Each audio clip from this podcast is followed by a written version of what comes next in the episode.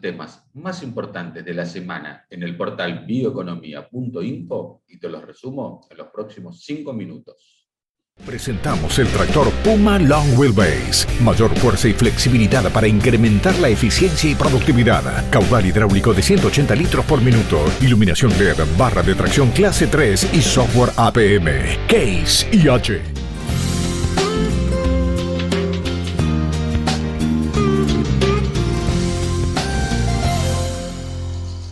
La República Argentina, a través de una resolución de su Secretaría de Energía, redujo a la mitad el porcentaje de mezcla de biodiesel en el gasoil que se comercializa en todo el territorio nacional, pasando del 10% al 5%.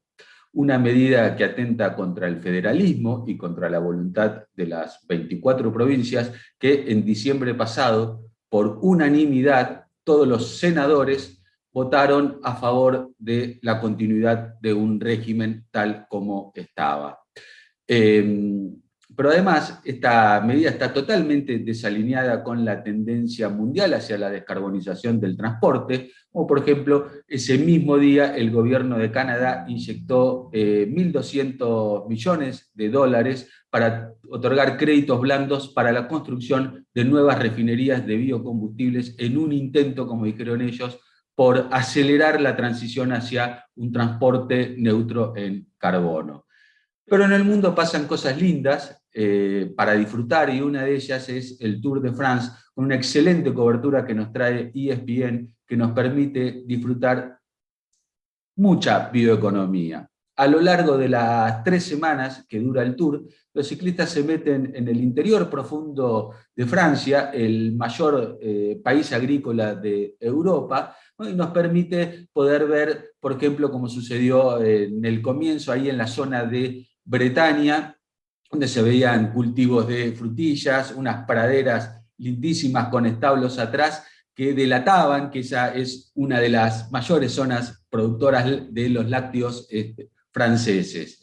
¿no? Luego, días más tarde, se fueron metiendo un poquito más en el centro del país y las imágenes nos mostraban los maíces y los girasoles en pleno crecimiento, bien verdes, eh, los trigos ya entregándose, esos famosos trigos de más de 100 quintales que eh, característicos de, Francia, junto con eh, la cebada, por ejemplo, que ya estaba prácticamente cosechándose en muchos lotes y donde se veía que los rastrojos eran recogidos y enfardados, seguramente teniendo como destino la producción de biogás o eh, integrar las raciones en la nutrición ganadera que sabemos que ellos usan allá, o también otro de los usos que tiene es como eh, camas eh, dentro de esos eh, establos.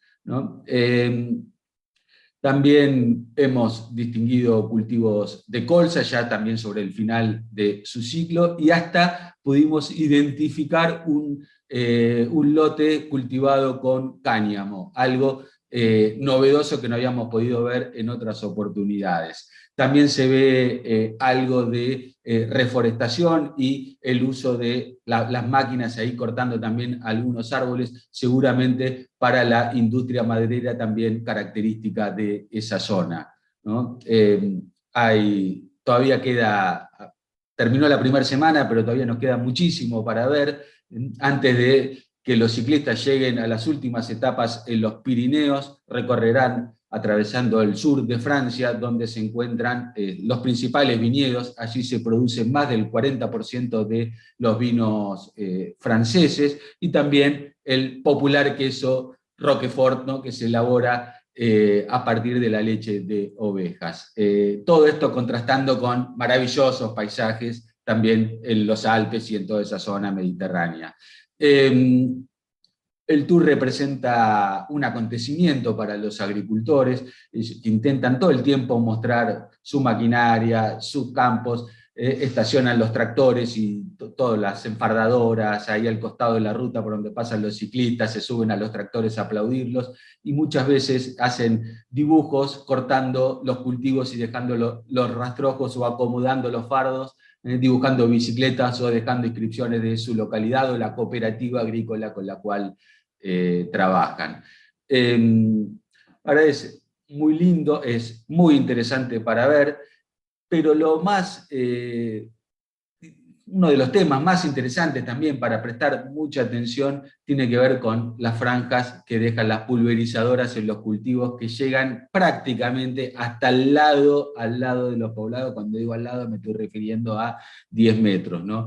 Y sabemos que Francia no es precisamente un país con legislaciones laxas en el uso de fitosanitarios. Digo, ¿por qué prestar atención? Porque este es un tema que debe debatirse en serio en la Argentina, donde hay algunas localidades que han instalado regulaciones prohibiendo la aplicación de estos fitosanitarios a menos de 1.500, 2.000 o 3.000 metros. Se les ha antojado poner eh, cualquier distancia sin ningún parámetro científico. ¿no? Hoy, sobre todo, cuando contamos con herramientas tecnológicas que nos permiten determinar con precisión cuál es la deriva o hasta dónde puede llegar estos eh, problemas de aplicación de fitosanitarios, si es que le podemos llamar problemas. Em, si uno está atento ¿no? a la ruta cuando pasan los ciclistas, podemos ver, eh, o por lo menos he podido identificar, la palabra superetanol en, en estaciones de servicios que indican que esa estación de servicio está ofreciendo el combustible flex integrado con 85% etanol y 15% gasolina. En Francia se comercializan los kits para convertir los autos eh, convencionales para que puedan utilizar estas altas mezclas de biocombustibles. Eh, también notamos este año que los equipos están muy enfocados con el tema de la sustentabilidad. Eh, los autos que acompañan esos equipos, la mayoría tienen motorización híbrida y también eh, hemos distinguido al equipo DSM, que utiliza un uniforme de avanzada elaborado eh, a partir de fibras vegetales desarrolladas por la firma holandesa, estas fibras que se conocen como Dinema, que es este polietileno de alto peso eh, molecular, hace poquito tiempo se empezó a producir a partir de fibras vegetales, dejándonos eh, los materiales sintéticos. El dinema es 15 veces más resistente que el acero por unidad de peso, y ahora que se produce a partir de estas fibras biológicas, reduce 90% la huella de carbono respecto a la fibra de dinema convencional. Por eso el tour es un evento único, repleto de emociones, con paisajes increíbles y mucha bioeconomía. Vale la pena dedicarle un rato a mirarlo y disfrutarlo. Muchas gracias y hasta la semana que viene.